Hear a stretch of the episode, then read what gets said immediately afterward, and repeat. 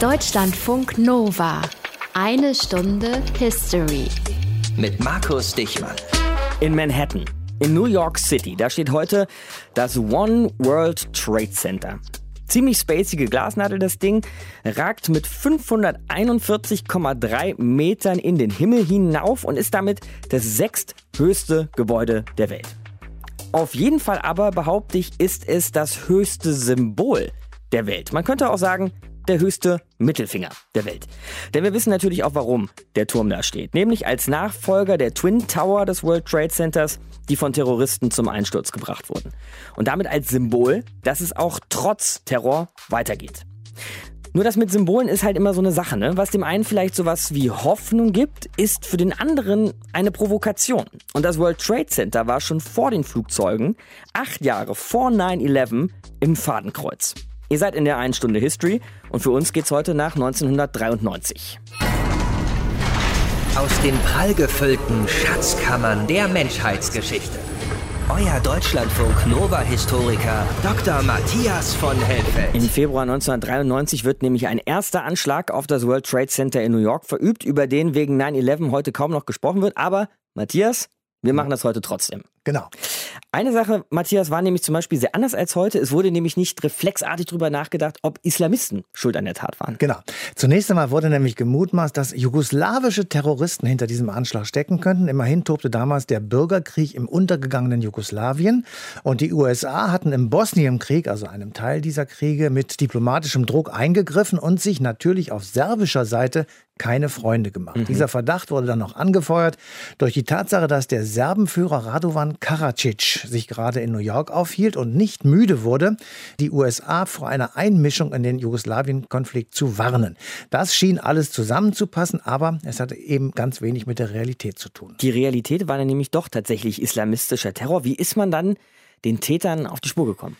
Es bestand von Anfang an wohl der Verdacht, dass eine Autobombe der Auslöser der Explosion gewesen sein könnte. Also wurde in den Trümmern der eingestürzten Tiefgarage nach dem Auto gesucht, das entsprechende Spuren aufwies. Als der gelbe Lieferwagen, mit dem die Terroristen vollkommen unbehelligt übrigens in die Tiefgarage des World Trade Centers fahren konnten, als der gefunden war, konnten die Ermittler anhand der Seriennummer den Mann identifizieren, der wenige Tage zuvor diesen Wagen angemietet und kurz vor dem Anschlag als gestohlen gemeldet hatte. Es war ein gewisser Mohamed Salameh und von da an war klar, mit wem und vor allem mit was man es zu tun hatte. Bei diesem Anschlag am Mittag des 26. Februars 1993, da sind wir ganz genau, wurden sechs Menschen getötet und etwa 1000 verletzt.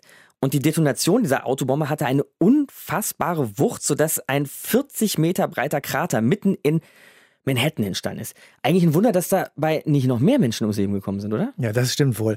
Zumal, wenn man bedenkt, dass der Anschlag aus der Sicht der Terroristen sogar noch gescheitert ist. Nämlich eigentlich sollte der Nordturm, in dessen Garage der Anschlag stattgefunden hat, mit einer noch größeren Ladung Sprengstoff so zum Einsturz gebracht werden, dass er gegen den Südturm stürzen und ihn mit zum Einsturz bringen würde. Das sei, so jedenfalls die späteren Ermittlungen, nur deshalb gescheitert, weil eben nicht genügend Sprengstoff zur Verfügung gestanden hätte.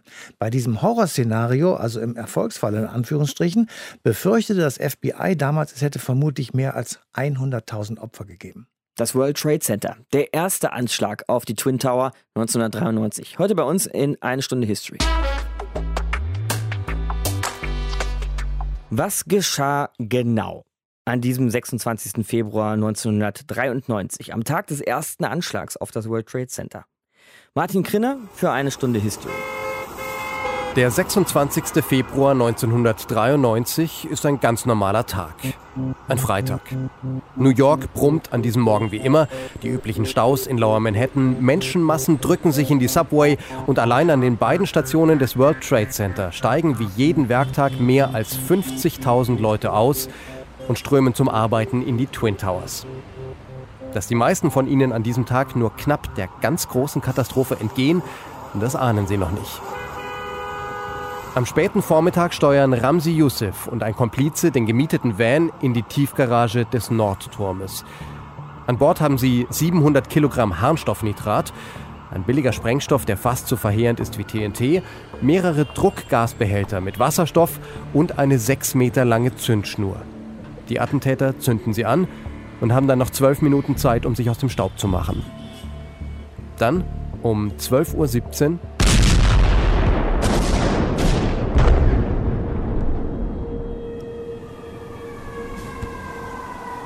I was physically lifted up into the air and thrown back with terrific force. All of a sudden, just boom, something hit me, and it's like it actually like it took my breath away.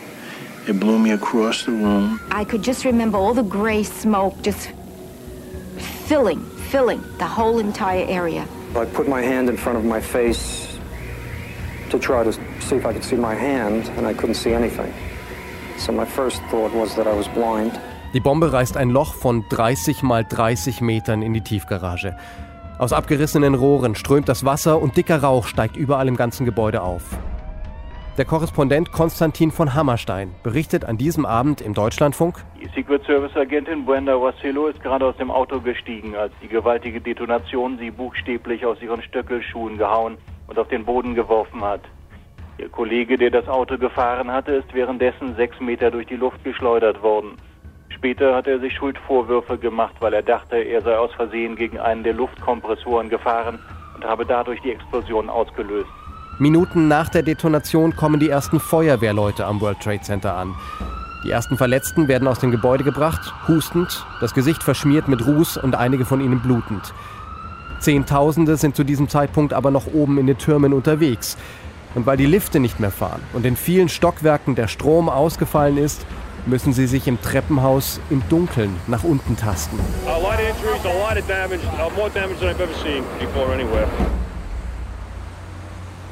Mit einem Terroranschlag von diesem Ausmaß rechnet in den USA Anfang der 90er Jahre niemand. Deshalb denkt auch erstmal keiner an eine Bombe.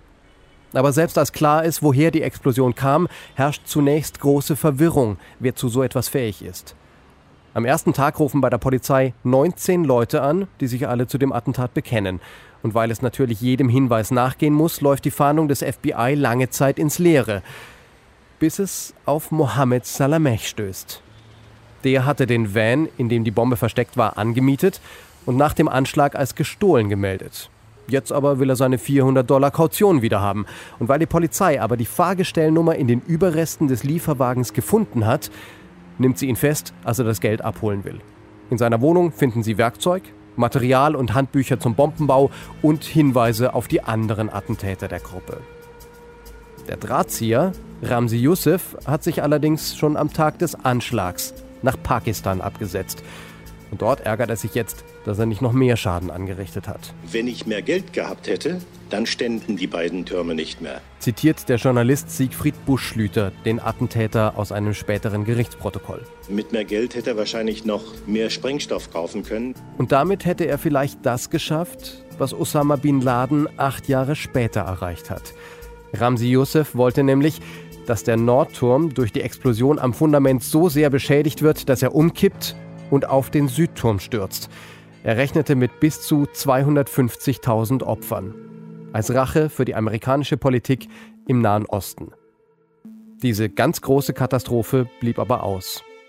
Trotzdem starben am 26. Februar 1993 sechs Menschen und über 1000 wurden verletzt. 1993, der Anschlag auf das World Trade Center. Was an diesem Tag im Februar passierte, hat uns Martin Krinner erzählt für eine Stunde History.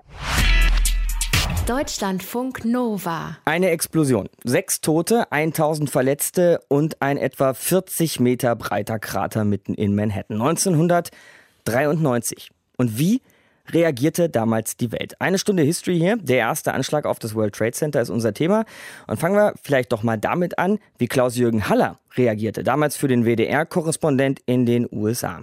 Tag, Herr Haller, schön, dass Sie da sind. Ja, herzlich willkommen, ebenfalls. Wo waren Sie an diesem Tag im Februar 1993? Das kann ich nur rekonstruieren. Mit Ja. Sicherheit im Studio, denn es war kurz nach Mittag, amerikanische Ostküstenzeit.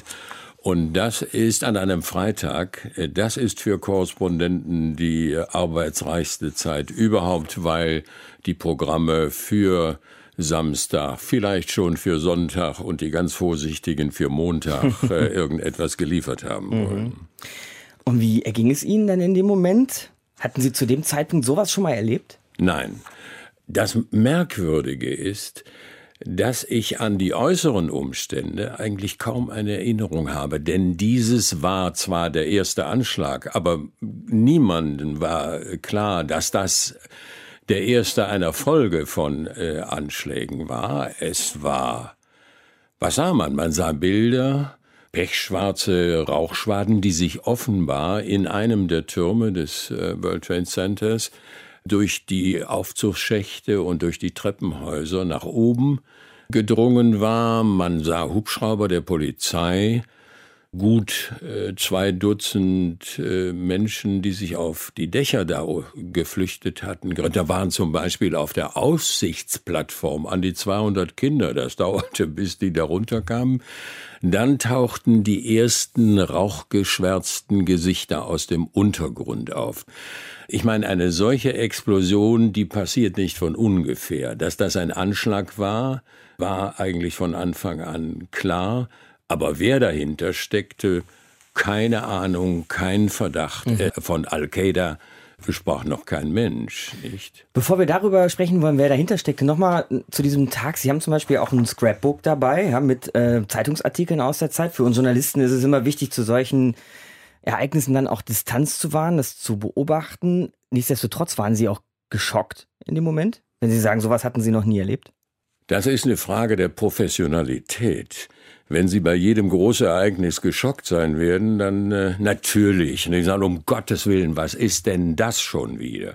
Und dann schießen ja sofort die Mutmaßungen ins Kraut. Wie immer, man will eine Erklärung haben. Und äh, ich habe in meinen eigenen Berichten von damals nachgelesen und habe eine Woche später also dann zusammengefasst, äh, wer da wohl in Frage käme. Und da war natürlich, da war äh, vom Balkan die Rede. Damals mhm. begannen ja die vehementen Auseinandersetzungen zwischen Serben, Kroaten und Bosnien.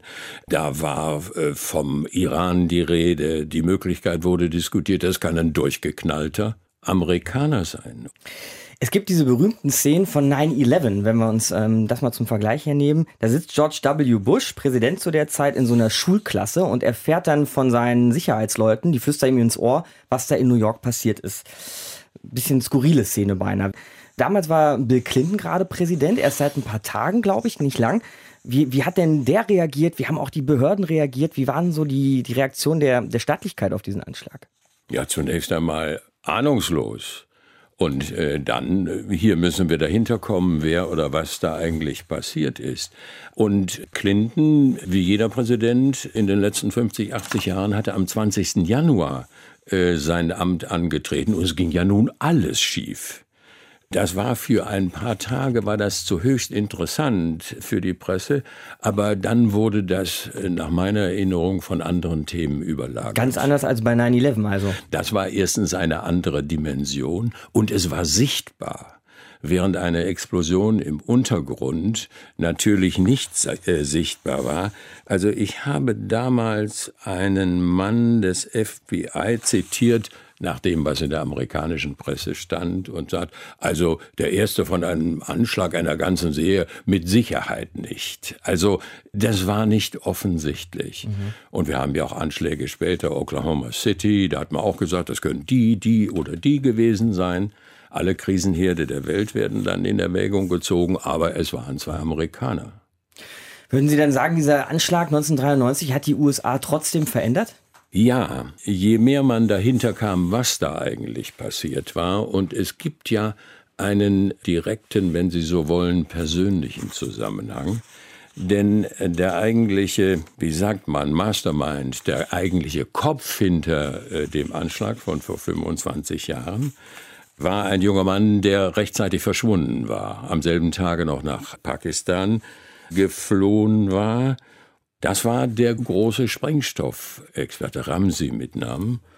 Und dessen Onkel, mit dem er zusammenarbeitete, war wiederum der Kopf hinter dem zweiten großen Anschlag vom 11. September 2001. Das wusste man aber vor 25 Jahren noch nicht. Klaus-Jürgen Haller war damals Korrespondent für den WDR 1993 in den USA und hat uns vom ersten Anschlag aus World Trade Center erzählt. Ich danke Ihnen, Herr Haller. Bitte, bitte. Deutschlandfunk Nova Eine Stunde History. Zwei Türme, zwei Anschläge auf das World Trade Center. Der erste schon 1993, acht Jahre vor 9-11. Matthias, wir fragen uns ja hier in eine Stunde History sehr, sehr gerne, was man aus solchen Ereignissen eigentlich lernen kann.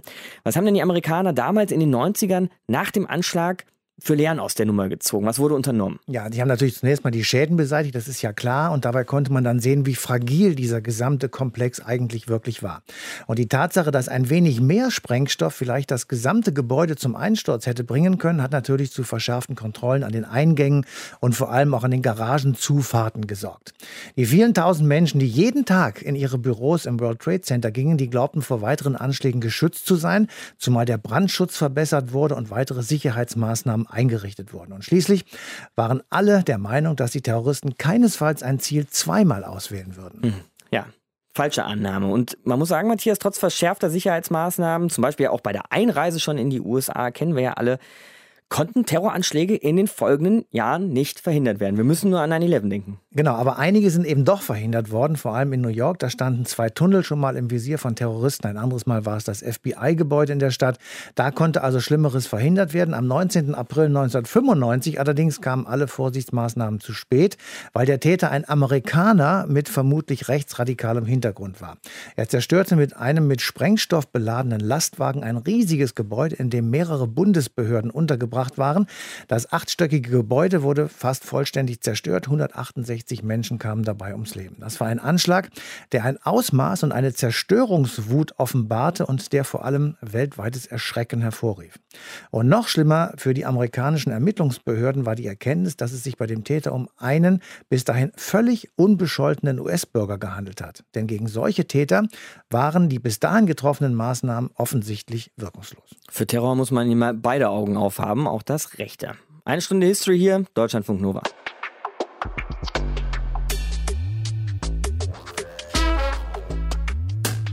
Wer hat die Zwillingstürme zum Einsturz gebracht? Eine Stunde History hier in Deutschlandfunk Nova. Die Antwort auf diese Frage ist im Grunde doch eigentlich ganz einfach. Es waren nämlich Mohammed Atta und seine Komplizen. Aber mein Gott, wird nicht viel darüber spekuliert und auch zum Teil verschwörungstheoretisiert, wer für 9-11 verantwortlich war. Wie ist es aber eigentlich beim ersten Anschlag auf das World Trade Center gewesen? Unser Thema ja heute hier in der Sendung. Reden wir drüber mit Thomas Moser, Politikwissenschaftler und Autor des Buches Politik auf dem Pfad Gottes. Grüße Sie, Herr Moser. Ja, hallo. Wir haben ja heute ja schon den Namen Mohamed Salameh kennengelernt, haben erfahren, ja. dass er das Auto gemietet hat, in dem die Bombe platziert wurde und haben gelernt, dass er ein Islamist war. Aber er war nicht der einzige Täter. Nein. Hinter dem ganzen Anschlag stehen im Grunde zwei zentrale Figuren. Zum einen ist das Ramzi Youssef, äh, der Bombenbauer und Tauttäter von 1993. Und zum anderen, ganz wichtig, der radikale islamische Rechtsgelehrte Omar Abderrahman, der als Anstifter der Sache gilt. Äh, zuerst ein paar Worte zu Youssef. Youssef stammte aus Kuwait und er hat palästinensische Wurzeln. Äh, in den 1980er Jahren zog es ihn dann wie viele andere junge Muslime nach Afghanistan, wo er am Kampf gegen die sowjetischen Truppen teilnehmen wollte, die ja 1979 ins Land einmarschiert waren. Mhm. Und zu dieser Zeit gab es dort militärische Camps zur Ausbildung der internationalen Rekruten. Und in einem dieser Trainingscamp erwies eben Youssef sich sehr talentiert im Bombenbau. Nun kam er 1992 nach New York und begann die Gruppe von Verschwörern um sich zu bilden, die sich alle über eine Moschee, in Brooklyn, die Al-Farouk-Moschee kannten. Nun, die erwähnte Moschee war allerdings nicht irgendeine Moschee, sondern in ihr prägte seit 1990 eben der radikale islamische Rechtsgelehrte Omar Abderrahman. Was ja die, der zweite Kopf des Anschlags war, genau. wie Sie genau. gerade gesagt haben. Und so ist es. Und er ist wahrscheinlich auch der wichtigere der beiden. Omar Abderrahman stammte aus Ägypten und besaß ein Doktorat in islamischer Rechtslehre der berühmten Al-Azhar-Universität in Kairo. Im Laufe der 1970er Jahre war er dann zum geistigen Oberhaupt der radikalen Islamisten im Land aufgestiegen. Und auch er, Rahman, hielt sich dann in den 80er Jahren zeitweise in der pakistanischen, afghanischen Grenzregion auf um die Sache dort der Dschihadisten zu unterstützen. Und genau in diesem Milieu äh, entstand ein Netzwerk internationaler Dschihadisten, aus der sich später auch die Organisation Osama bin Ladens, die Al-Qaida, äh, bildete. Sie haben gesagt, insgesamt waren es sieben Verschwörer, die an der Sache beteiligt ja, genau. waren. Sechs Urteile ergingen allerdings nur. Das heißt, es sind praktisch nicht alle belangt worden. Nein, Einer der Täter befindet sich immer noch auf der Flucht. Es handelt sich um den Mohammed Yassin. Äh, ja, man konnte ihn nie schnappen. Ist denn damit aber ausgeschlossen, dass möglicherweise noch andere jenseits dieser sieben an der Sache beteiligt waren? Beteiligt waren sieben Leute und im Hintergrund stand eben die Figur Omar Abdelrahman. Mhm. Es ist äh, nicht ganz klar, wie weit die Verstrickungen wirklich auch in dieses Netzwerk der internationalen Dschihadisten hineinreichen. Aber wahrscheinlich ist, dass im Hintergrund eben Rahman die Fäden zog und es gibt Hinweise, dass er äh, Leute in Afghanistan beauftragt hat, Ramsi als den talentierten Bombenbauer nach New York zu entsenden. Und Rahman selber ist auch vor Gericht gelandet. Rahman landete schließlich äh, 1995 auch vor Gericht und wurde eben zu lebenslanger Haft äh, schuldig gesprochen. Er ist ja Februar letzten Jahres dann verstorben in Haft. Er wurde aber nicht wegen dem Attentat auf das World Trade Center 1993 angeklagt, sondern dahinter steht ein weiterer Plan einer anderen Gruppe, die auch in der Al-Farouk-Moschee sich gebildet hatte, nämlich der sogenannte Day of Terror Plot. Dabei handelte es sich um eine Serie von Bombenanschlägen, die im Zentrum New Yorks geplant war. Einerseits auf die beiden Tunnel durch den Hudson River, das FBI-Hauptquartier in Manhattan, äh, wie auch das UN-Gebäude. Und man äh, platzierte einen Informanten in dieser Gruppe und so war es möglich, die Täter oder die, die angehenden Täter dann vor Gericht zu stellen. Mhm. Gibt es denn aber um diesen ganzen Anschlag, um den ganzen Hergang vielleicht doch auch eine ähnliche Mythenbildung wie bei 9-11, wo ja auch spekuliert wird? War es ein Inside-Job der Amerikaner? Ich meine, die, die Liste der Verschwörungstheorien ist lang. Oder hat man sich beim Anschlag von 93 auf die Täter, die Sie eben beschrieben haben, Herr Moser, einigen können? Ja, nun, äh, was beide Anschläge auch gemeinsam haben, ist ja ein extremes Wirrwarr von äh, bürokratischen Hin und Her zwischen den Geheimdiensten und Strafverfolgungsbehörden. Also das FBI, State Department, CIA, sie alle haben sich eigentlich äh, blockiert. Und es gab auch äh, zahlreiche Hürden im Informationsaustausch. Die Verschwörungstheorien, das ist eben immer so eine Sache. Ja, es gab Informanten, auch in der Gruppe schon äh, von Ramsi Youssef, die wurden abgezogen kurz bevor der Anschlag stattfand, schlussendlich. Aber es ist in der Rückschau immer leicht, hier einen roten Faden zu sehen und das eine kommt zum anderen. Aber im Grunde war es auch hier einfach die äh, Schlampigkeit der Behörden, auch äh, dass der islamistische Terrorismus damals nicht so ernst genommen wurde, wie er nach 9-11 eben ernst genommen wurde. Mhm. Und wenn Sie schon von einem roten Faden sprechen, Herr Moser, das vielleicht noch äh, zum Ende, wenn man sich 93 und 2001 noch mal im Vergleich anschaut, wollten die Terroristen 2001 zu Ende bringen, was 93 gescheitert ist? Eindeutig, ja. Und das zeigt sich auch schon alleine an der eigentlich zentralen Figur, nämlich, und er war der Onkel von Ramsi Youssef, was wichtig ist zu betonen, nämlich den sogenannten Architekten von 9-11. Das war Khalid Sheikh Mohammed. Ja. Er befindet sich ja seit 2003 in Haft, er wurde auch zahlreich gefoltert. Äh, es läuft ein Militärverfahren in Guantanamo, von dem man aber gegenwärtig ausgeht, dass es wahrscheinlich nie ein wirkliches Ende finden wird. Und das ist der Onkel des Bombenbauers von 93. Genau. Und äh, laut seiner eigenen Aussagen, wie auch Hinweisen, die es eben in der Aufklärung der Verbrechen gab, zeigte sich, dass er schon 1993 erstens in dauerndem Kontakt mit Ramsi Youssef stand während der Planung für die Anschläge von 93, als auch Zahlungen tätigte, somit an der Finanzierung der ganzen Sache beteiligt war. Und er war es wahrscheinlich auch, der falls es diese Verbindungen tiefer in das Netzwerk der Dschihadisten in Afghanistan gab, also der ausländischen Kämpfer dort, die sich dann äh, schlussendlich in Al-Qaida gruppierten, ja, dass er wahrscheinlich derjenige war, der am meisten Austausch hatte. Sagt Thomas Moser bei uns in eine Stunde History, Politikwissenschaftler und Autor des Buches Politik auf dem Pfad Gottes. Danke Ihnen, Herr Moser. Danke ebenso. Deutschlandfunk Nova. Wie haben sich die USA nach diesem Anschlag von 1993 verändert? Der erste Anschlag auf das World Trade Center. Das besprechen wir jetzt in eine Stunde History mit Professor Michael Butter, Amerika-Experte von der Uni Tübingen. Grüße Sie, Herr Butter. Hallo, guten Tag. 2018, also heute, Herr Butter, da muss irgendwo nur eine Bombe hochgehen und sofort schreit die halbe Welt nach islamistischem Terror. 1993, das haben wir schon gehört hier in der Sendung, war das noch nicht so. Hat der erste Anschlag auf das World Trade Center da seinen Teil zu beigetragen, dass es heute so ist, wie es ist? In geringem Maße.